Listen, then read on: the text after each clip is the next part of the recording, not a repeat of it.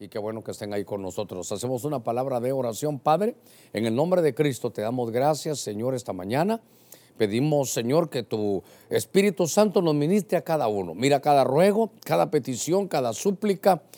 Señor, trae consuelo a aquellos que han tenido pérdidas, trae consuelo, Señor, toda rodilla endeble, todo brazo caído, que sean fortalecidos aquellos que han tenido pérdidas en el nombre de Jesús y que valga la pena esa semilla que se ha sembrado para que los que nos quedamos, Señor, podamos tomar ese legado y salir adelante.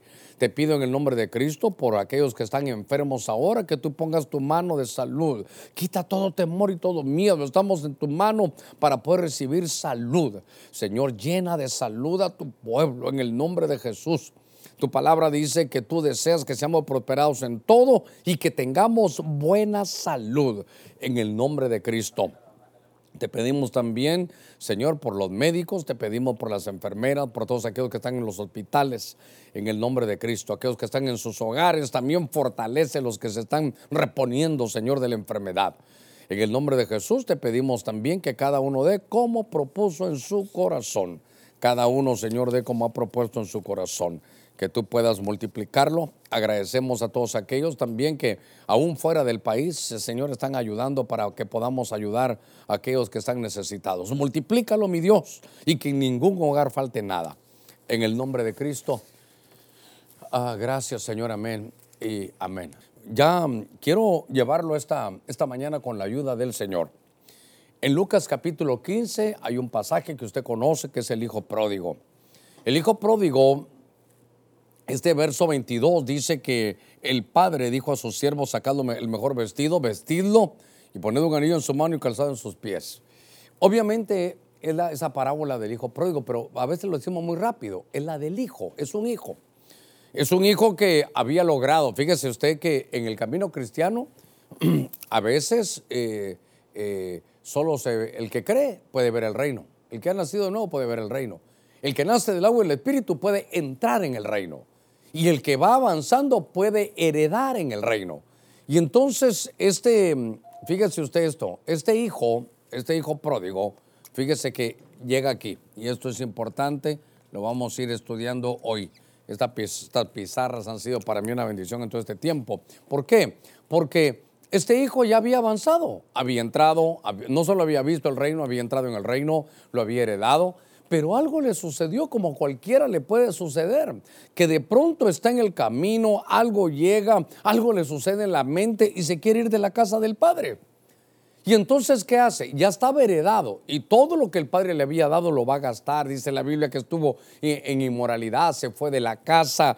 Usted sabe la historia, se fue hasta apacentar cerdos y, de pronto, hermano, eh, está muy alejado. Siendo hijo, estaba muy alejado.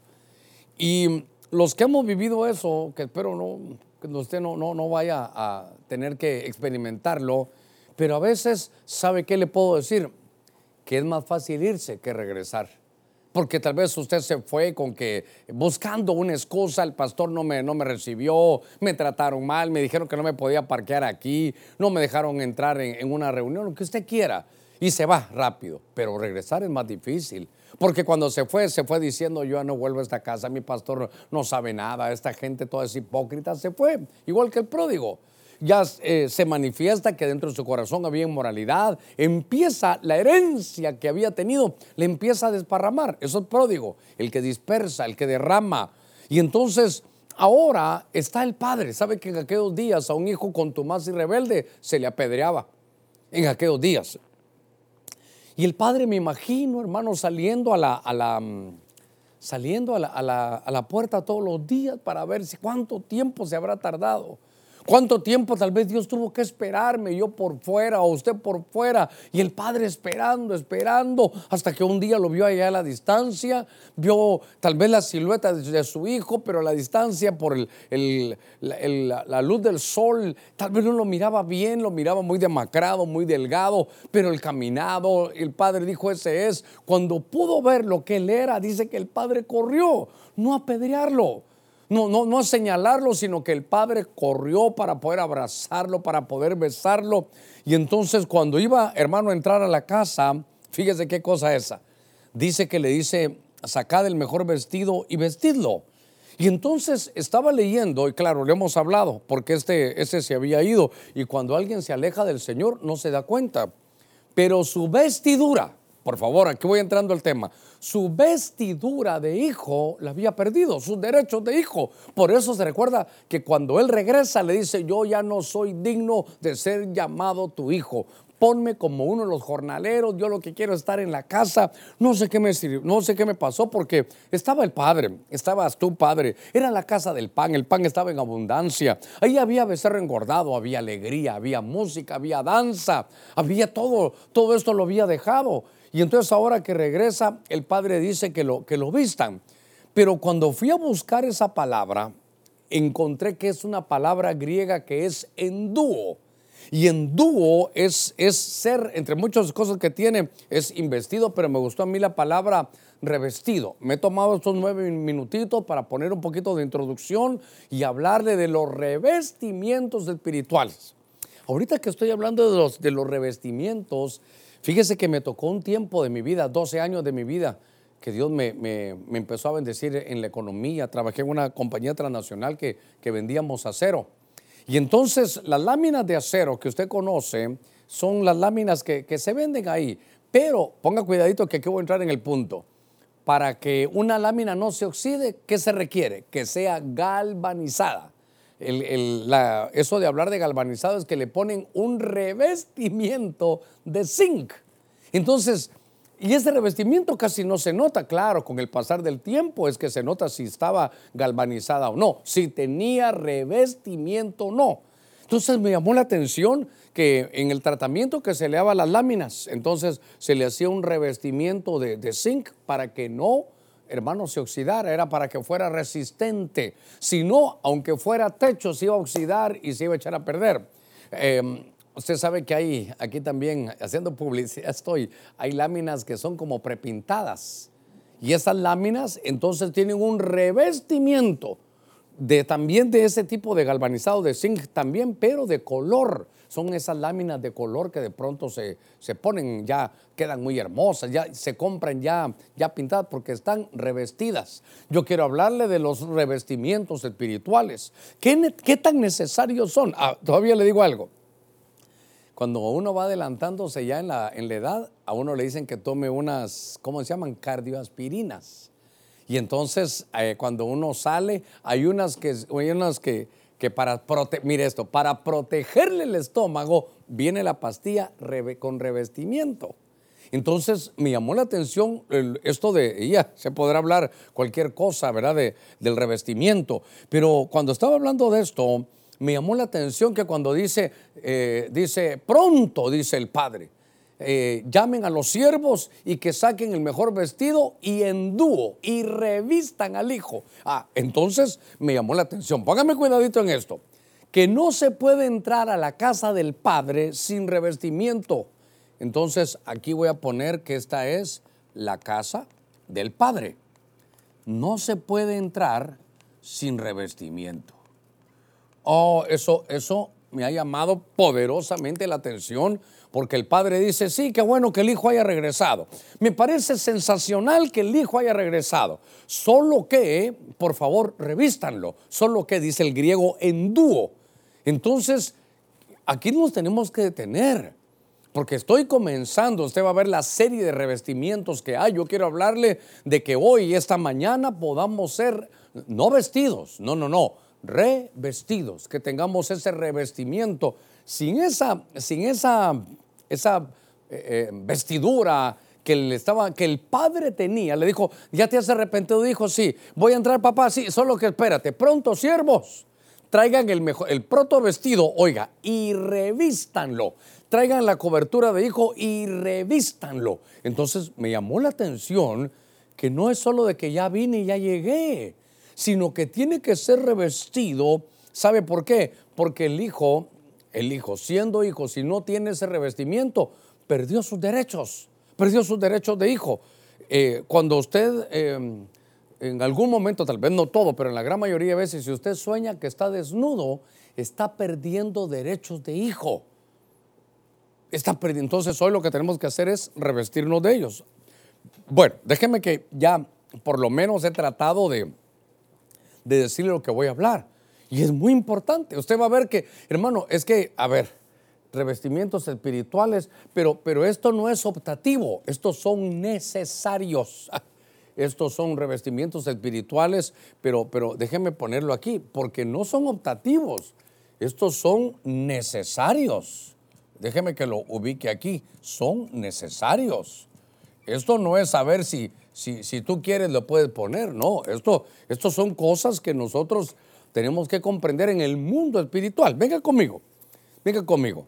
En el libro de, Lucas, capítulo 24, en el verso 49 dice, he aquí yo enviaré sobre vosotros la promesa. ¿La promesa de quién? De mi Padre. Mire, es promesa del Padre. Esto no es que tenemos que luchar, no, no, es la promesa del Padre. Pero vosotros permaneced en la ciudad hasta que seáis investidos con poder de lo alto. Déjeme llevarlo aquí hoy. Esta palabra de investidos eh, es la palabra en dúo, que es la que estamos trabajando, es ser revestidos. Entonces viene el Señor le dice, aquí yo enviaré sobre vosotros la promesa de mi Padre. Pero vosotros, hermano, no les dijo, vayan a predicar. No, permanezcan en la ciudad hasta que seáis revestidos con qué? Con el poder de lo alto. Déjeme que le cuente rápidamente la historia de esto, porque eh, es que son revestimientos espirituales, pero perdóneme hermano, necesarios, son necesarios. En Lucas capítulo 24, a ver si me recuerdo bien, pero Lucas 24 el Señor, el Señor ya había partido.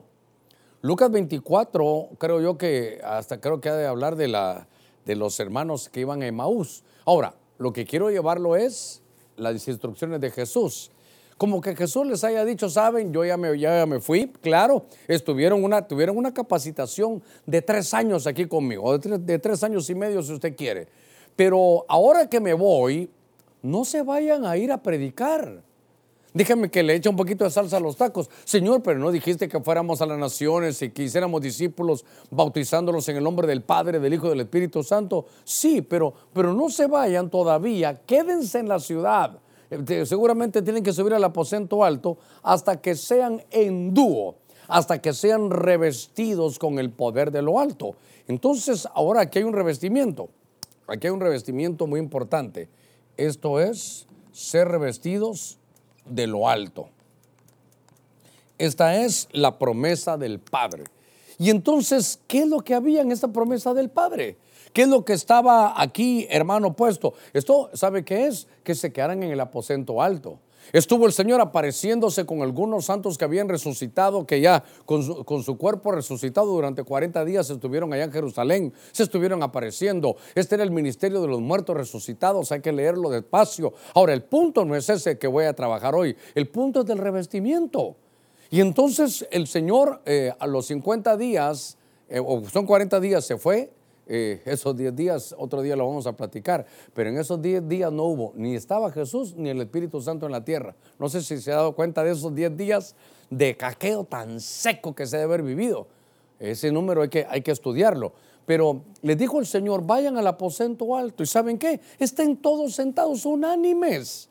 Esté usted en su casa unánime. Mire, este, estas encerronas, esto de estar en la casa puede llevar eh, a que en algún momento cualquiera de la familia esté muy sensible, esté muy sensible. Sobre todo, digamos que muchos de ustedes tienen su, su permiso para ir a trabajar. Y entonces usted sí sale, pero los que se queden allá adentro todo el día. Usted va a llegar queriéndose quedar en la casa, ellos queriendo, queriendo hacer algo. Y eso produce mucho, mucho roce. Ahora, yo quiero llevarlo a que tenía que haber unidad. Y entonces están todos en el aposento alto, en un mismo lugar, unánimes es una misma alma, todos con el mismo deseo de que, de que queremos la promesa del Padre, mire, eh, anhelándolo. Y de pronto usted sabe la historia. Lo tremendo es que a las nueve de la mañana, más tempranito que hoy ya son las once y media, pero a las nueve de la mañana, vino y cayó el Espíritu Santo sobre ellos y empezaron a hablar en lenguas. Y la gente que llegaba decía, estos están llenos de mosto. Y usted sabe la historia, Pedro se levanta, Pedro que había, mire, el Pedro, a ver, ¿cómo lo digo? El Pedro ex cobarde. el, Pedro que estando delante del Señor lo había negado tres veces. El Pedro que, que se estaba escondiendo ahora ya bajo la unción, ya bajo el revestimiento del poder de lo alto, se paró allá en Hechos 12 y les dice, esto no es nada más que lo que vimos, eh, lo que, estaba profetizado en el libro de Joel que el Señor iba a derramar de su espíritu sobre toda carne, van a haber cosas espirituales tremendas, va a haber un, va a un tipo de vida que es diferente, van a haber visiones, van a, van a haber sueños, Dios va a empezar a hablar por oráculos divinos, tenemos que estar preparados y eso es lo que ha sucedido. Y entonces me llamó la atención, ¿sabe por qué? Porque el Señor les dice, no vayan a ir a predicar. A ver, a ver. No osen salir a predicar hasta que hayan recibido el poder de lo alto. Entonces, aquí es, son, hermano, revestimientos espirituales, el tema. Pero yo le puse aquí necesario para qué? Para desarrollar ministerio. Entonces, esto es para ministerio. Mire cómo vamos escalando en esto. Entonces, ¿sabe qué? No podemos ir vacíos del Espíritu a querer ministrar. Si el Señor no nos ha llenado, a ver, voy a repetir, si el Señor nos ha revestido del poder de lo alto, no estoy diciendo que estamos perdidos, que no nos vamos en el arrebatamiento, que no, no, no, estoy diciendo que, que busquemos porque es promesa del Padre. El Padre lo dijo, Él lo va a cumplir, si Él lo dijo, Él lo va a hacer. Somos parte de ese plan, pero entiendo yo que tenemos que ser revestidos de lo alto. Dice, por favor, nadie salga, no se vayan, permanezcan en la ciudad hasta que sean revestidos con poder, pero del cielo, de lo alto. Porque entonces, ¿sabe qué? Es más fácil, se va a desarrollar. Si usted lleva el poder de lo alto, si usted va con el envío de Dios y lleva el revestimiento, el endúo, eh, es decir, como, a ver cómo le digo, a ver cómo puedo explicarlo. Mire, por ejemplo, está, yo soy un policía ahorita, estoy vestido de policía. Y de pronto me dicen, ¿sabes qué? Tú tienes que desarrollar dentro de un momentito eh, el tránsito porque el policía que estaba ahí se enfermó y se fue. Entonces yo voy a llegar, pero no me puedo parar en una calle, me tienen que dar el, traje que usan, ese de color, ese, ese que me va a dar la autoridad, aunque, aunque tal vez, hermano, sea un flaquito, así chiquitito, hermano, y se pone, pero como tiene el revestimiento de autoridad, puede venir, hermano, una, una rastra, puede venir un camión grande y él chiquitito, así como el que le está predicando, solo que como tiene el revestimiento de autoridad, entonces suena su gorgorito y detiene aquel tremendo carro que lleva toneladas, aquel tremendo tráiler. ¿Por qué? Porque está revestido de poder, está revestido de autoridad. Cuando usted va, ahora, ahora que está tan delicado salir a la calle, si usted no tiene por qué andar afuera, entonces usted tiene que llevar un revestimiento de autoridad. Usted, o, usted va en el carro, pero puede ser que el policía sea pequeñito. Pero si lleva su traje de autoridad, le dice que se detenga y que se baje, se tiene que bajar. ¿Por qué? ¿Por qué le hace caso? Porque todos miramos que tiene su autoridad. ¿Por qué los espíritus se van a tener que someter? Porque usted está revestido para desarrollar ministerio. Entonces no podemos desarrollar ministerio si no estamos revestidos de lo alto. Por eso, eh, entonces, por eso yo le estoy poniendo allá, ahorita que estaba predicando, son necesarios. Sin eso no podríamos avanzar. Fíjense que en el libro de, Romanos, capítulo 12, en la epístola de, Pablo a los Romanos, en el capítulo 12, dice la escritura, voy a utilizar una versión aquí, ah, que es la versión Ausejo, dice, la noche está muy avanzada. La noche está muy avanzada. Oiga esto, el día se acerca. Entonces, como estamos muy cerca de ese día, despojémonos pues de las obras de las tinieblas. Uno, mire, y revistámonos. ¿Revistámonos de qué? De las armas de la luz. Entonces, ahora, aquí este es, un, este es otro revestimiento. Este, este revestimiento es de las armas de luz. Este revestimiento es de armas. Fíjese qué cosa de luz. Entonces, aquí tampoco hay que ser muy, muy teólogo para esto. ¿Por qué? Porque aquí, cuando se habla de armas, se está hablando de guerra. Entonces, aquí me están hablando de guerra espiritual. aquí me están hablando que yo no puedo ir, y ahorita le, voy a decir un par de cosas, yo no puedo ir a la guerra espiritual sin un revestimiento. Ahora, voy a ir despacito. Primero dice, la noche está muy avanzada. ¿Sabe qué? El tiempo que estamos viviendo es final, la noche está avanzada. Y el día, el día se acerca. Mire, yo no sé cuándo va a ser, pero la venida del Señor es inminente. Que Cristo va a venir por la iglesia es inminente en cualquier momento. Y entonces yo le tendría que preguntarme, primero a mí mismo, ¿estaré preparado? Y después preguntarle a usted, ¿está preparado? Piense, habremos confesado todas nuestras faltas, ya nos habremos apartado ya de todo. Hoy nos están dando tiempo, dice el apóstol Pablo, y hoy se lo digo yo, la noche está avanzada, el día está cerca. El día está cerca y todavía, hermano, con odios, con pleitos, con envidias, no vamos a avanzar mucho así. Entonces, lo primero que dice aquí es, antes, fíjese qué cosa, antes de vestirse de luz, mire, qué lindo esto, antes de vestirse de luz, despójase de tinieblas.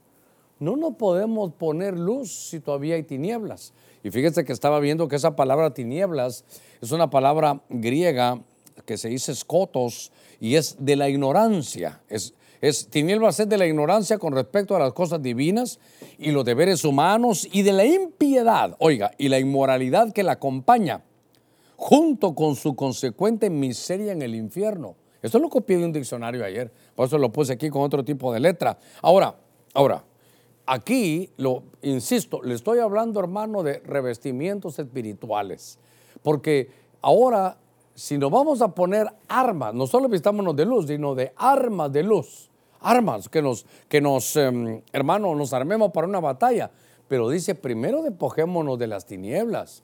Fíjese que, a ver, está en Romanos capítulo 13, Ah, voy a salirme del mensaje un ratito. Eh, bueno, no, de esto, sino de, ir aquí a mis notas e irme con usted, Romanos capítulo 13, verso, verso 12. Usted lo tiene ahí en su casa. Entonces dice que nos, que nos desechemos las obras de las tinieblas. Y entonces dice, miren el verso 13, qué cosa tremenda. Andemos decentemente como de día. Por eso que la noche está avanzada. Tenemos que ir como de día. Oiga, Esto es Biblia, me gustaría que hasta lo pusieran en el verso 13. Dice, no en orgías. Qué atrevida la Biblia, ¿no le parece? No en orgías y borracheras, no en promiscuidad sexual y lujurias, no en pleitos y envidias. Antes bien, dice aquí que nos revistamos del Señor Jesucristo, otra vez la palabra en dúo. Pero primero nos tenemos que, que desechar estas obras de las tinieblas. Si nos vamos a revestir de luz, entonces lo tenemos que desechar de las tinieblas. Le voy a contar una historia. Había un hombre que no se dio cuenta que este revestimiento era importante. ¿Sabe quién era para mí? El rey Acab. El rey Acab iba a ir a la batalla y entonces llamó, creo que, creo que era a Ezequiel o a Josafat, uno de estos reyes, lo llamó porque era el norte y del sur, y le dijo el del norte que era Acab. Acab era el esposo de Jezabel, donde había hechicerías, en medio del reino había hechicerías, hermano, se, se se movían cosas terribles. Ahí dice por las prostituciones y las hechicerías de Jezabel.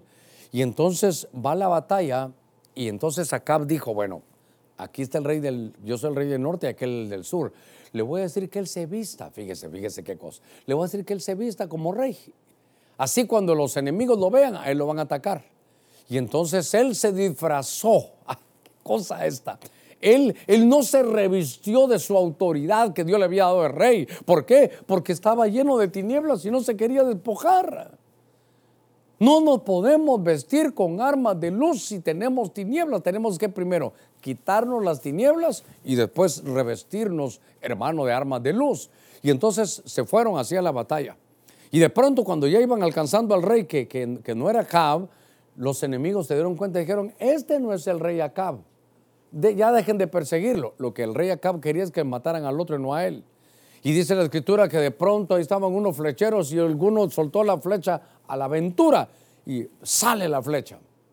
Dice mi Biblia que la flecha entró entre una de las junturas del traje de Acab, voy a corregir, del disfraz de Acab. Y entonces empezó a desangrar. Mi Biblia dice que terminó muerto. Ahora, ahora, ¿qué es lo que pasó? Que él no se pudo vestir. A ver si regresamos. Solo voy a leer esto. Mire, dice, él no se pudo vestir de armas de luz Porque no se despojó de las de tinieblas. No podemos vestirnos de luz. Entonces, ¿sabe qué? No podemos ir a la guerra espiritual. Le doy un consejo. A ver, es un consejo bueno, pero, pero es mala la actitud que estoy tomando yo. ¿Por qué? Porque yo le diría, no se vaya a meter a la guerra espiritual si está lleno de tinieblas. Ni vaya, ni vaya, ni va a poder. Esto le va a suceder como aquellos exorcistas ambulantes que lo sacaron hasta desnudo, lo sacaron los demonios. Entonces, no se vaya a meter. Ahora, si su vida, usted ha desechado las tinieblas y se ha vestido de la luz, se ha vestido con armas de luz, tal vez ni sepa mucho de guerra espiritual, tal vez ni sabe, eh, hermano, pero lo que sí lleva es, va revestido de luz y la luz erradica las tinieblas. Por eso son revestimientos espirituales. Por eso le hablaba yo como era una lámina normal. A la lámina normal al principio se ve calidad, pero si no se le da un revestimiento de zinc, si no se galvaniza, hermano, empieza a caer la lluvia, se oxida, se abren hoyos y se echó a perder la lámina, ni sirve. ¿Por qué? Porque no, no tenía revestimiento.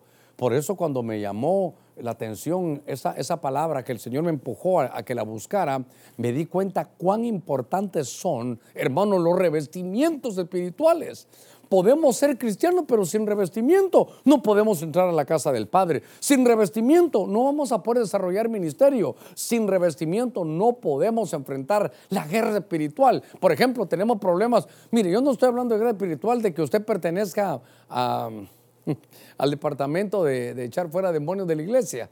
Es que le iba a decir eh, los que echan fuera los fantasmas, ¿verdad? Porque ahí me pasaron que estaban fumigando a uno y les pusieron ahí la música ahí de los Ghostbusters. Pero bueno, voy, otra vez.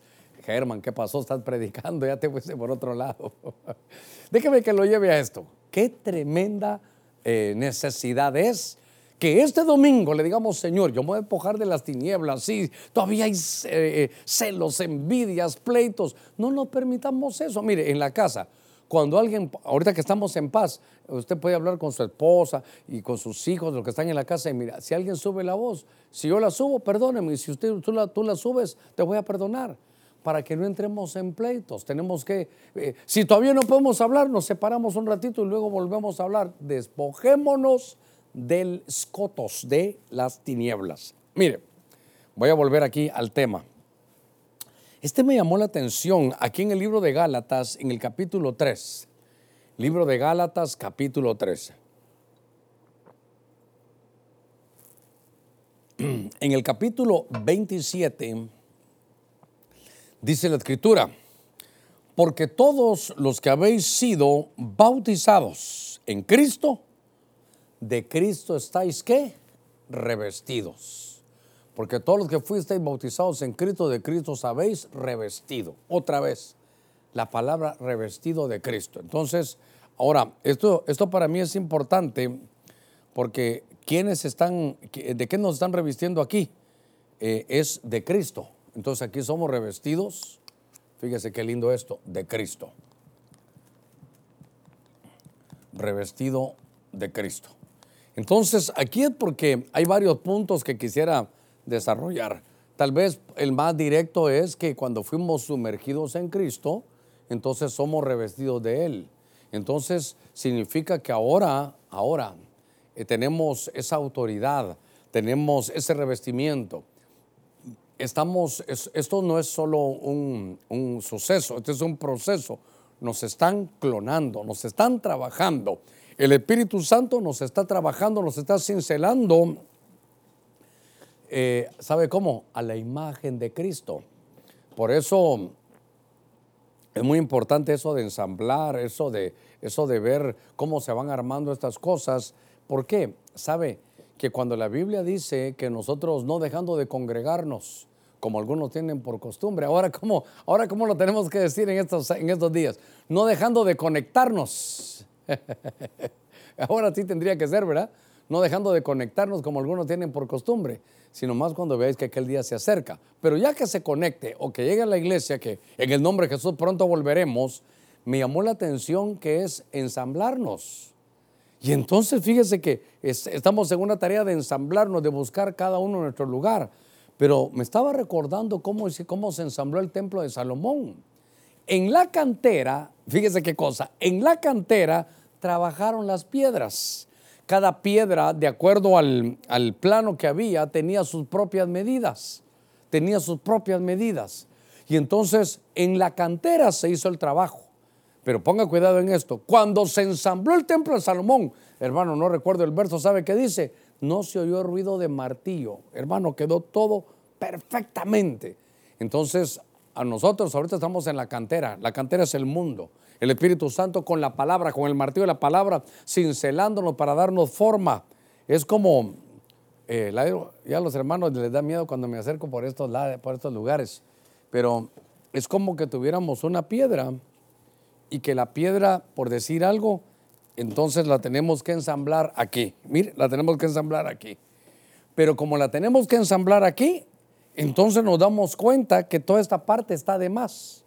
Esta parte está de más. Entonces aquí hay que trabajarla, hacerle este corte Aquí hay corte de pleito, aquí hay corte de envidia, aquí hay, corte de caminadito de pavo real, de soberbia, aquí hermano está el Señor, aquí hay falta de perdón. Entonces nos tiene que, trabajar para que cuando se ensamble quede perfecta.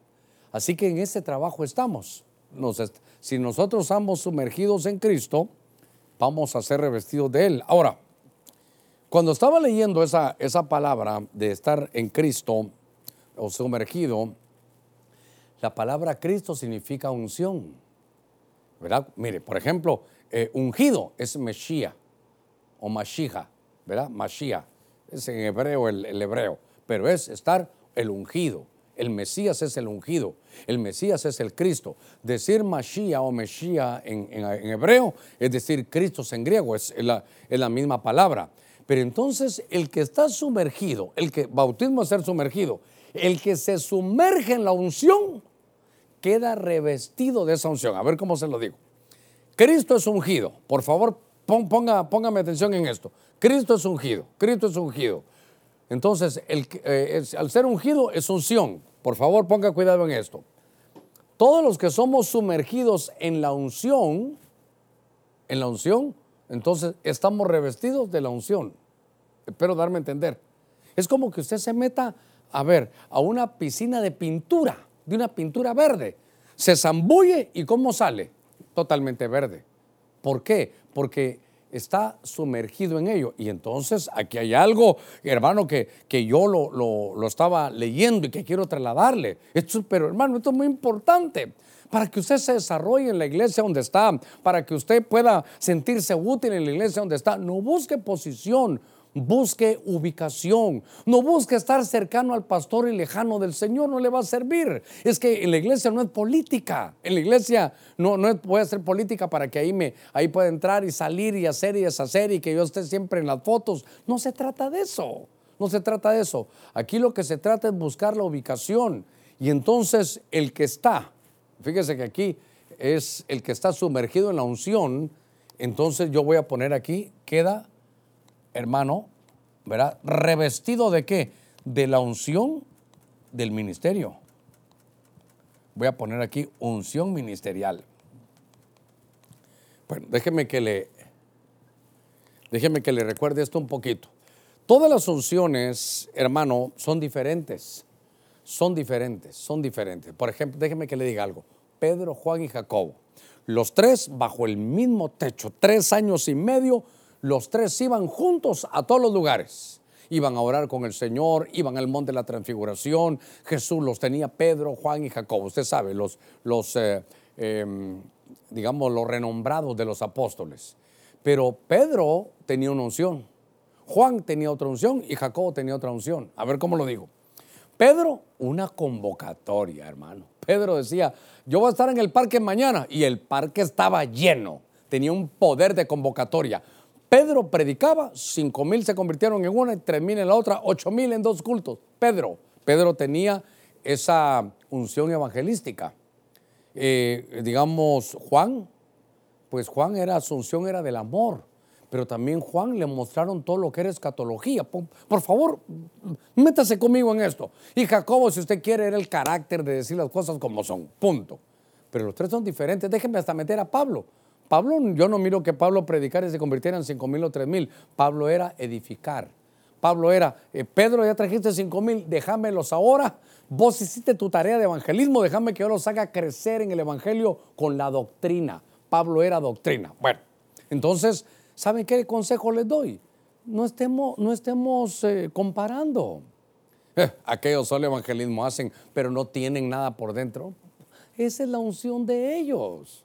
De, entonces van a decir nosotros, eh, estos, son, estos son cebollones, qué tremenda cabezota tienen, pero aquí pegaditos en la tierra. No, no, no, dejemos que cada uno se desarrolle. Pero eso sí, usted va a elegir em, el lugar donde se va a congregar. El lugar donde, donde usted se va a congregar no lo, decimos, no lo decidimos los pastores, eso lo decide usted. Y entonces quiero volver a este texto porque para este lado, porque todos los que fuimos sumergidos en una unción, quedamos revestidos de esa unción. Y entonces yo recuerdo que hace muchos años, déjeme que hable por mí mismo, por eso, voy a la carga otra vez. Hay mm, ministros que su unción son los niños. Hay ministros que su unción es la guerra espiritual. Donde van es guerra espiritual. Van a hacer un evento, ¿de qué va a ser? De guerra espiritual. Eso es lo de ellos. Otros, hermanos, harán evangelismo, otros haremos doctrina, otros la alabanza, otros haremos la alabanza. Entonces, eso es de acuerdo a la unción del ministerio. Y yo recuerdo hace muchos años, antes de que se hablara, hermano, eso de visión y comisión y que se hablara eso, yo le decía, Señor, yo quiero saber, yo no quiero ir por donde yo quiero, yo quiero ir por donde tú quieres, por donde tú elegiste el camino para mí. Yo no quiero hacer mis planes, yo no, Señor, yo quiero ser el hombre que tú quieres que yo sea. Yo creo que esa oración vino del Espíritu y me, pareció, ¿sabe cómo? Como que ahí no voy a fallar, porque se imagina, Señor, eh, yo quiero ir a predicar eh, eh, allá a Suecia, Señor. No, Germán, podrás tirarte al suelo. Tú naciste para estar en San Pedro. Para eso naciste tú. Y entonces entendí que mejor le decía, Señor, ¿sabes qué? Yo quiero estar en el lugar donde tú quieres que yo esté. ¿Me quieres allá en Dallas, Señor? Entonces, allá en Texas, pues tú me habrás de dar papeles, todo listo, me vas a abrir paso, me vas a dar ministerio, me vas a dar trabajo, pero yo para allá voy tú, el Señor me tiene para irme a Málaga, allá. No, Señor. entonces, ¿sabe qué es mejor? Mejor a Buenaga que a Málaga, ¿verdad? es mejor decir, Señor, ¿sabes qué? Yo quiero ser el hombre que tú quieres que yo sea. ¿Sabes qué? Yo quiero estar en el lugar donde tú, Señor, me vas a mandar a mí. Y estando en esos pensamientos hace muchos años, me gustaría ir a revisar desde cuándo fue eso. Eh, Dios, me ha marcado muchas cosas en el ministerio y yo le dije, Señor, yo quiero saber la visión. Cuando ni se hablaba de visión en las iglesias, ¿qué, qué, es? ¿Qué, ¿Cuál es el sello nuestro? Llegar a Benecer Honduras, ¿qué, ¿cuál es el sello que hay ahí? Y usted sabe la historia, hermano, no se la voy a repetir, solo sé que cuando yo menos esperaba, cuando pensé que Dios no me iba a contestar, me habló y me dijo, prosperados por la palabra. No, no, solo prosperados, no, ¿por qué? Porque usted sabe que de prosperidad la han destruido, hermano, la han destruido. Venden esto, venden el otro, todo es dinero, es una cosa terrible. Pero a mí Dios me habló, me habló. Y de eso el Señor sabe, prosperados por la palabra. Entonces, el que es sumergido, hermano, en la, el que es sumergido en la unción, de la unción será revestido. Es que esto, esto es importante, hermano, entenderlo. Oh, Dios mío, el tiempo me avanza. Pero, ¿qué cosa esta? Por eso, ¿sabe qué dice? Que esto, es importante. Y es muy, es muy largo decirlo. Pero, ¿realmente tienes la unción del ministerio donde estás? ¿O el ministerio donde estás ni unción tiene? Es importante. ¿A dónde vamos? Eh, siempre me recuerdo yo en aquellos días cuando la televisión era en blanco y negro y usted ni había nacido, me vi una película ahí que se llamaba Alicia en el País de las Maravillas. Era aquel tiempo bonita, no como una que sacaron ahora. Pero lo que le quiero contar es que le pregunta, le pregunta el conejo Alicia para dónde iba. ¿Para dónde vas? Pues para cualquier lado. Ah, entonces vas bien, le dijo. Quien dice, yo me tiré a la mar y no llevo ni rumbo. No podemos caminar así. Por eso es importante, hermano, el ser revestido. Es importante porque de acuerdo a donde, a la, donde usted se sumerja, así va a salir. Si se sumerge en una piscina de, una, de, una, em, de una pintura verde, verde va a salir. Y entonces hay que ver cuál es la unción del ministerio donde tú estás. Que, que, que, tú seas representante porque tú amas eso, eres parte de esa iglesia. Déjeme avanzar un poquitito más. En el libro de Efesios capítulo 6, verso 14, en la versión de las Américas dice, estad pues firmes, ceñida vuestra cintura con la verdad, y dice esta versión de las Américas, y revestidos, re en dúo, en dúo, estar primero firmes, ceñidos, eh, con, en la cintura, dice vuestra cintura con la verdad, pero en dúo, revestidos, qué importante, con la coraza de la justicia. Entonces me llamó la atención que aquí hay otra, esta, es, hermano, esta, mire, esta es ah, de las más hermosas que yo quisiera que, que usted fuera avanzando aquí conmigo. Esta es la, el revestimiento de justicia. Ah, Dios mío, quisiera leerle muchas cosas aquí. Pero fíjese que dice la Biblia que el Señor se complació por causa de la justicia en hacer a la ley grande y gloriosa. Eso, ese texto no se lo di a los hermanos, pero el Señor dice que se complació, dice, por causa de la justicia, en hacer la ley grande y gloriosa. La ley grande y gloriosa, gracias, gracias. Ah, la palabra en dúo, revestir, ¿sabe qué? Investir con ropa, en el sentido de hundir en un vestido, como forrarlo entonces, em, me llamó la atención que ahora tenemos que ser revestidos de justicia. Hermano, revestidos de justicia. ¿Qué cosa esta? Déjeme que lo trate de explicar. Dice que cuando el, dice que al Señor le complació, al Señor le complació, em, por causa de la justicia, hacer la ley grande y gloriosa. La ley grande, 613 preceptos. Ponga cuidado en esto. De tal manera que algunos quieren, hermano, eh, ir con su propia justicia. Si algunos se equivocan porque quieren ir delante de Dios con su propia justicia. Y entonces, ¿sabe qué? Es demasiado alta. La justicia de Dios es demasiado alta. 613 preceptos. Y si usted falla en uno, dice Santiago, como que lo hubiera quebrantado todo. ¿Quién la va a poder cumplir? Demasiado alto, demasiado alto. Mire, eh, a ver cómo le explico esto, que cuando yo lo entendí hace muchos años me dio una paz y un consuelo. A ver cómo se lo explico. Mire, el Antiguo Testamento dice, a ver, que mm, el que comete adulterio, hermano, lo van a apedrear, ¿verdad? Esa es la estatura, esa es la estatura, esa es la estatura. Pero ahora viene Jesús y dice, más yo digo, que Que el que mira a una mujer para codiciarla y adulteró con ella en el corazón, entonces, aquí era la altura, ahora es más, es más. Es muy difícil, hermano, la, justicia, alcanzar la justicia en Dios.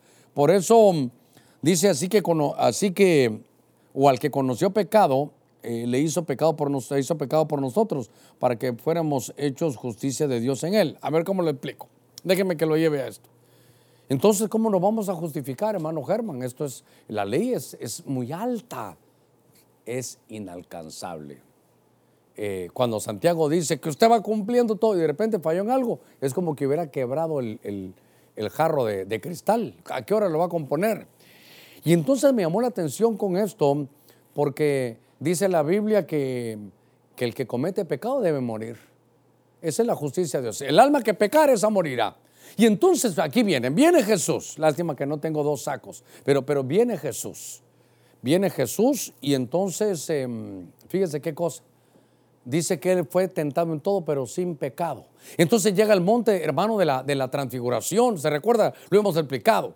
Y en el monte de la transfiguración, su, su ropa, su, su vestido, ¿sabe qué dice? Dice que su vestido se llenó de luz. Y entonces, para mí, esto era una graduación delante de la ley representada en Moisés y de los profetas representados en Elías. Moisés y Elías examinando la terna examinadora de Cristo. Y entonces esa, esa, esa, a ver, a ver, déjame este, este está bonito. A ver, este está bien. Entonces viene Cristo y haga de caso que esta es, hermano, la, esta es la que se convirtió en, en luz. Y entonces viene el Señor y nos deja esa, esa túnica, hermano, y se va, y se va pero ahora, fíjese esto, viene el Señor, Él no pecó, Entonces él no tenía por qué morir, porque la paga del pecado es muerte. Entonces él no pecó, no tiene que morir. Pero entonces él viene y dice, ¿saben qué? Yo ya cumplí sin pecado. Esta es la justicia. Padre, yo no pequé, así que no debo de morir. Morir separación con Dios. Aquí está mi, mi toga de graduación. Y entonces el Señor se va y va del monte de la transfiguración, el monte Moria, a morir por usted y por mí. Pero ¿para qué? Para que nos, los que creamos en Él, es como que nos hayamos puesto ahora la toga. Y entonces ahora llegamos delante del Padre. Y al llegar delante del Padre, no vamos con nuestra justicia, sino con la justicia de Cristo. Por eso entonces para mí es tan importante leer esto, porque mire, mire, Viene el enemigo y te dice, tú no cumples nada, eres débil, no has orado, ni ah, subiste en el ayuno ni ayunaste, tú no mereces bendición y te empieza a señalar y a señalar ahí. Hay un verso que es Jeremías 23.6, por favor, si me lo pueden poner, Jeremías 23.6, porque esto ya estaba profetizado, hermano, desde, desde el Antiguo Testamento. Porque en Jeremías capítulo 23, verso 6, dice la escritura, dice la escritura, en sus días será salvo Judá e Israel morará seguro. Y ese es el nombre por el cual será llamado el Señor. ¡Oh, qué lindo! El Señor justicia nuestra. A ver, le voy a decir otro pasaje. Eh, viene Jesús y le dice, si vuestra justicia, oiga esto, si vuestra justicia no es mayor que la de los fariseos, no han hecho nada. Y los fariseos ayunaban dos veces a la semana, ofrendaban, diezmaban, oraban, no sé cuánto hacían. Y dice el Señor, si vuestra justicia no es mayor que eso, no van a hacer nada. Entonces, ¿sabe qué? Uno dice, no he hecho lo suficiente, no merezco nada. Ya no lleve, ya no lleve su propia justicia sino vaya Jeremías 23, 6, en sus días será salvo Judá, Israel, y Israel morará seguro. Y este es su nombre. ¿Por qué van a estar así? Porque el Señor es justicia nuestra. Entonces, aquí, hermano, es importante porque la justicia, allá, a ver, la justicia, nos tenemos que revestir de la justicia, pero de la justicia del Señor, de la justicia del Señor. Esto, esto es lindo, porque entonces ahora, perdóneme, ahora yo llego al cielo con derechos. El Señor se complació por causa de su justicia en hacer la ley grande y gloriosa es que yo dije uno, ¿verdad? Y era 21. Sí, en hacer la ley grande y gloriosa, inalcanzable. Es que la ley es santa, justa y buena si se usa para lo que se requiere. La ley no es para justificarnos, no vamos a dar la talla. ¿Sabe qué hizo la ley? La ley es como que nos agarró en una, en una, en una pelea, nos tuvo, eh, y cuando ya no podíamos más, nos agarró de la mano y nos dijo, ¿saben quién cumplió la ley? Es Cristo. Y nos llevó a Cristo. Por eso nuestra justicia ya no se condene. Dígame si no es necesario este revestimiento. Dígame si no es necesario agarrar la toga de Cristo y llegar nosotros delante del Padre. Si llegamos con esta, se van a reír de nosotros. Señor, oré, ayuné. Mira lo que dice. ¿Sabe qué dijo el Señor? Dijo, este no va justificado. Aquel que dijo no soy nada, Señor, ese, ese realmente sí, sí alcanzó la, hermano, el, el perdón de Dios. Pero lo que me llama la atención es revestidos con la justicia de Cristo. Cuando, cuando yo llegue al cielo, le voy a dar la, la, chepia, le voy a dar ahí la copia. Cuando usted llegue al cielo, no vaya a llegar, miren lo que hice. No, no, no, no. Yo llego con la, con la toga de Cristo. Yo llego con la justicia de Cristo. Cristo dice es nuestra justicia. Si no sabe qué, va a vivir condenado. Si no va a vivir condenado. Esto es, eh, esto es importante. Entonces, ¿Cuál es nuestra justicia? Nuestras oraciones, nuestros ayunos, nuestras vigilias, nuestros esfuerzos. No, no, no, no. Mi justicia es Cristo. Así que cuando, cuando esté orando, no es por mis méritos, Señor, no, por, por los méritos de Cristo. Señor, ¿sabes qué? Dame una oportunidad, Señor, bendíceme, pero yo vengo por, no por mis obras de justicia, sino vengo con la justicia de Cristo. hermano, ya me avanzó el tiempo, pero es que esto estaba hermoso. Déjeme, déjeme avanzar un poquitito en lo que aquí, aquí te doy esto. Solo le voy a rogar que venga a primera Tesalonicenses, capítulo 5, gracias hijo, bien hecho, verso 8. Verso 8, dice en Tesalonicenses 5, 8, pero nosotros, los que somos de día, se recuerda que allá la noche había avanzado y ya nos vestimos de luz, allá las armas de luz. Pero nosotros los que somos de día debemos ser sobrios, ya que nos hemos revestido de la coraza de la fe y del amor. Y tenemos como casco la esperanza, hermano, de la salvación. Esa es la Reina Valera contemporánea, RBC. Ahora, esta es muy importante. Mire, mire cómo hemos ido avanzando. Mire por qué utilizamos estas líneas de ascenso. Aquí no es la fe salvadora nada más. Aquí es otro tipo de fe. Eh, dice fe y amor, pero aquí es otro tipo de fe. Lo que me llama la atención es que estamos leyendo Primera de Tesalonicenses 5.8. Fíjese que estoy leyendo tanto esas de, de, Tesalonicenses, ¿sabe por qué? Porque fueron las primeras epístolas de Pablo. Y aquí está el capítulo 5. En el anterior, en el 4, ¿de qué cree que se habló? Del arrebatamiento de la iglesia. Y entonces nos está diciendo aquí que se requiere de ser revestido de fe, ya que nos hemos revestido en dúo de la coraza de la fe. Y entonces, si usted está leyendo, creo que tenemos 5.8, si no estoy mal en el 5.9, ¿sabe qué dice la Biblia? Ahí es donde dice que la iglesia, nosotros no estamos puestos para ira. Entonces, aquí, eh, este es muy importante, a ver cómo le voy dando forma. Eh, Tesalonicenses capítulo 4, estamos en el 5, pero en el 4 se hablaba del arrebatamiento. Y entonces en el 5, ya que Pablo está dando instrucciones, dice, ustedes deben de conocer los cronos, este reloj de aquí de la tierra, y el kairos, que es el reloj del cielo. Esos dos relojes los deben de tener bien para poder entender. Y yo sé que ustedes los tienen. Eso es lo que dice el apóstol Pablo. De tal manera que ahora tienen que revestirse de fe. Pero esta fe, hermano, es porque no estamos puestos para ira. Entonces, en esta fe me llamó la atención, hermano, que capítulo 5, que en el verso 28, eh, creo que es 5, no sé si es 28 o 26, pero capítulo 5 allá abajito, ¿sabe qué dice?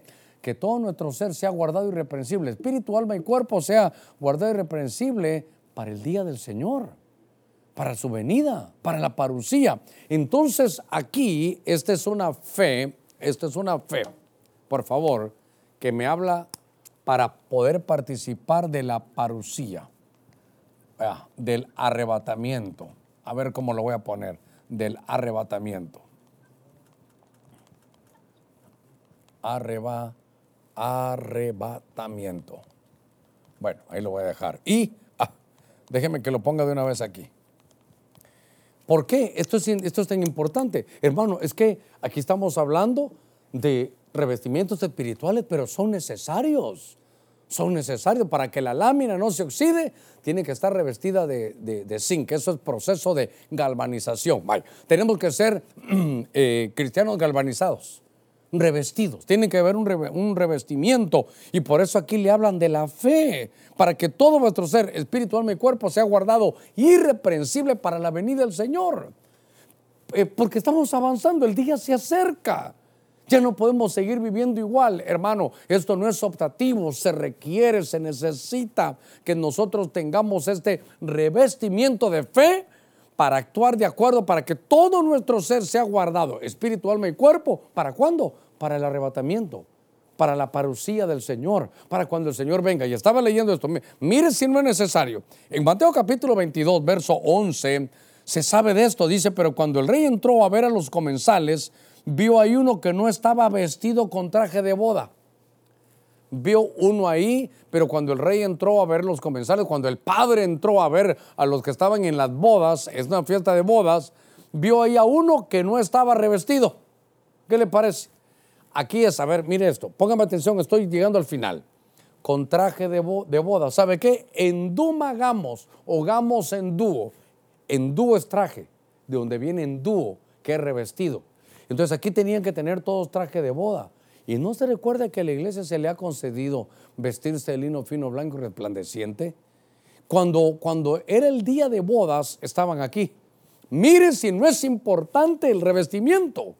Cuando vio el padre que uno no estaba revestido del traje de bodas, lo, lo sacaron de ahí. Entonces, por eso es que vengo yo, si quiere, esta mañana emocionado, pero quisiera yo taladrarle esta palabra en dúo, en dúo, revestido. Esto, esto no es una, algo optativo, no es hermano, tal vez hoy a usted le da la gana o no. No, perdóneme. Yo quiero que usted entienda conmigo que si no tiene revestimiento, no se van al arrebatamiento. Ahí está. Entonces, ¿quiénes se van a ir en el arrebatamiento? Los que estén revestidos con traje de boda. El traje de boda, ¿cómo es? Lino fino, blanco y resplandeciente. Quiere decir que cada vez que nos manchemos, hermano, limpiarlo, porque el Señor viene por, un traje que por los que estén revestidos. Claro, aquí hay otro montón de cosas. Lino fino, así se vestían los sacerdotes pero blanco es limpieza, limpieza. Yo no digo que seamos perfectos, pero a medida que llega el pecado hay que limpiarnos, porque tenemos que estar revestidos. Voy, voy cerrando, voy cerrando. Qué interesante. Si a este lo sacaron de las bodas porque no estaba revestido. Aquí la palabra es en dúo, no estaba en dúo. ¿Y qué tenía que tener encima de su ropa? Traje de bodas. Este no estaba en dúo. ¿Por qué? Porque no tenía enduma de bodas. Entonces, mire, a ver, déjeme que todavía le diga algo. Eh, ¿Por qué algunos no tienen en su corazón hablar de esto? ¿Por qué no tienen, el, no tienen el, el gamos en Duma? ¿Por qué no están revestidos? No han entendido. Por eso le puse yo revestimientos espirituales y después le puse necesarios. Entonces tal vez el tema se debería de llamar revestimientos necesarios. Obviamente que son espirituales, necesarios. A ver, ¿quiere lámina en su techo? Entonces sí la voy a comprar. para que la pueda comprar tiene que estar revestida, tiene que estar galvanizada, si no, no tiene que tener color, si no, no, si no, no le va a servir, si no, le va a durar muy poco. Revestimiento, revestimiento, revestimiento. Sin eso no hay, hermano, boda. Dice 1 Corintios 15, 53 de la versión Kadosh. Dice la escritura, este material que se corrompe, hablando de los cuerpos, tiene que ser revestido. Tiene que ser revestido de incorrupción esto que es mortal tiene que ser revestido de inmortalidad. Entonces, por eso es que cuando esto, esto corruptible sea vestido de incorrupción y esto mortal sea revestido de inmortalidad, entonces se cumplirá la palabra que está escrita. Ha sido devorada la muerte en victoria. ¿Dónde está muerte tu victoria? ¿Dónde está sepulcro tu aguijón? Entonces aquí eh, tenemos que ser revestidos de qué? De esta transformación. A ver cómo lo hago porque, a ver si me cabe aquí. Trans formación, ya no me transformación. Y entonces, ¿sabe qué es esto? Esto es para posición eterna. Esto es para posición eterna. Esto es para eternidad. Sí, entonces, a ver, a ver. Eternidad. A ver, déjeme que le diga esto. Dígame si no son necesarios los, los revestimientos. Dígame que si este cuerpo mortal no lo revisten de inmortalidad, ¿cómo voy a entrar a la vida eterna? ¿Por qué se habla de cuerpo de corrupción y de cuerpo mortal? Sencillo. El cuerpo mortal es que cuando el Señor venga estemos vivos, pero este cuerpo es mortal. Se tiene que revestir de inmortalidad. Pero para aquel que se murió hace muchos años, su cuerpo ya está lleno de corrupción. Se tiene que revestir de incorrupción pero darme a entender, no podemos entrar en la eternidad con estos cuerpos, tienen que estar revestidos. Dígame si no, en todos los casos es necesario el revestimiento. Voy a hacer una palabra de oración, una palabra de oración. Eh, hoy no es un tema de preguntas, ahorita en la mañana no, a las 2.30 de la tarde sí. Pero hoy, ¿sabe qué es? Ahí donde estamos, eh, le ruego algo, le ruego algo, no se vaya ahí, ahorita ya se acabó el mensaje, me voy. Si no, no le sirvió. Quédese, quédese. Y dígale, Señor, quiero que valga la pena. Me di cuenta que los revestimientos son necesarios, Señor, son necesarios. Que sin revestimiento no entro a la casa del Padre. Que sin revestimiento no puedo desarrollar ministerio que sin un revestimiento no voy a hacer nada en la guerra espiritual. Quiero estar revestido de la unción del ministerio donde estoy. Quiero estar prosperado por tu palabra. Por tu palabra. Sin palabra no va a haber prosperidad en Dios. Quiero ser revestido de tu justicia. Quiero ser revestido de esa fe para estar de pie en la parucía. Quiero estar revestido de ese traje de boda. Y cuando tú vengas, Señor, si estoy vivo, quiero que este cuerpo mortal sea revestido de inmortalidad. Y si alguien de nuestros cercanos ya falleció, entonces va a ser revestido de incorrupción. Espero que este mensaje pueda el Espíritu Santo arreglarlo. Si usted necesita oración y tiene necesidad, ahí puede llamar a esos teléfonos al 95 16 50 25 o en su defecto también llamar al 25 56 37 23 al 28. Pero si no, yo mismo puedo ministrarlo ahí en su hogar. Le ruego, no se levante todavía del televisor. Es que si no, ¿sabe qué? No le va a servir de nada. Una vez le dijeron a un profeta, ¿sabe qué le dijeron al profeta? Le dijeron, hay parte de tu pueblo que a ti te oye, pero como un cantante que tiene buena voz, pero no hacen caso al mensaje. De nada le va a servir conocer el griego en dúo, de nada le va a servir haberle tomado eh, una foto a lo que pusimos ahí, si no hace una oración con todo su corazón. Padre, en el nombre de Cristo, necesitamos que tú nos revistas. Necesitamos ese revestimiento que viene de lo alto. Necesitamos, Señor, que nos pongas esa cobertura para entrar, Señor, a tu casa. Que nos revistas de armas de luz nos despojamos, Señor, de todo traje de tinieblas, de toda actividad de tinieblas. Nos queremos sumergir, Señor, en la unción para ser revestidos de la unción. En el nombre de Jesús. Queremos ser revestidos de fe para participar, que, Señor, en el arrebatamiento, que todo nuestro ser, espíritu, alma y cuerpo sea guardado irreprensible para tu parucía. Guárdanos, Señor, guárdanos, guárdanos en el nombre de Jesús. Mira, aquellos, Señor, que están recibiendo a Cristo, yo le ruego ahora algo ahí. Que los que están recibiendo a Cristo le digan, Señor, te recibo como, como mi Señor aquí en mi corazón entra. Y que tu Espíritu Santo me llene de luz adentro. Y al entrar con tu luz, quite toda tiniebla. Me despojo de toda tiniebla. Me despojo del hombre viejo. Me revisto del hombre nuevo en Cristo Jesús. Oh, mi Dios, salva. Mira aquellos que como el pródigo están regresando.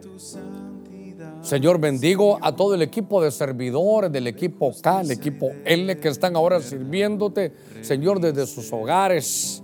Señor, gracias. Yo quiero bendecirlos porque todo lo que hagan para el Señor, todo lo que ustedes hagan en la obra de Dios, todo lo que sirven ustedes para la obra del Señor, algunos del equipo desde otros países, Dios bendiga allá, los Euceda, allá desde allá, lejos, allá en España, Señor, pero están conectados. Se han conectado. Los bendigo ahora en el nombre de Jesús, a cada uno por nombre. Mira la fe de tu iglesia. Mira la fe que desde sus hogares están revestidos con su uniforme, en fe diciéndote pronto vamos a volver.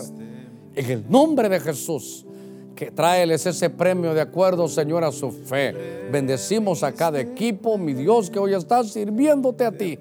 Mira la fe, Señor, sirviéndote allá de sus hogares. En el nombre de Jesús. En el nombre de Jesús, mira aquellos que están recibiendo las llamadas, que tengan un espíritu de consejo. Mi Señor, gracias, gracias esta, esta mañana. Queremos salir revestidos. Revestidos, revestidos. Sea cada uno, sea revestido tu corazón. En el nombre de Cristo, en el nombre de Jesús. Estos revestimientos espirituales son necesarios. No son optativos, son necesarios. ¿Quieres entrar a la casa del Padre? Tienes que ser revestido para volver a tener tus derechos de hijo. ¿Quieres desarrollar un ministerio? No salgas si no has recibido la promesa del Padre que es ser revestidos con el poder de lo alto. ¿Quieres ir a la guerra espiritual? No puedes ir disfrazado, no puedes ir con, todavía con alguna vestidura abajo de tinieblas, tienes que ir vestido, limpio, para que armas de luz estén sobre ti. Que la unción, que seas revestido de la unción de acuerdo a la unción del ministerio que te cubre. Yo me revisto de esta justicia del Señor. He aprendido a no llegar con mis méritos y mis peticiones y ruegos, a no llegar con mis méritos, sino con los méritos del Señor. Hermanos, estamos muy cerca, estamos más cerca de cuando creímos. Las señales están dadas cada día, se evidencian más y más y más y más. Revístete de fe para ser tenido por digno de escapar de las cosas que vienen. Revístete de fe para que seas irreprensible en espíritu, alma y cuerpo para la parucía del Señor, para que tengamos posiciones eternas y que este cuerpo mortal sea revestido de inmortalidad y que el cuerpo de corrupción sea revestido de incorrupción. Padre, gracias en el nombre de Jesús. Que Dios los guarde, que Dios los bendiga. Bendiciones.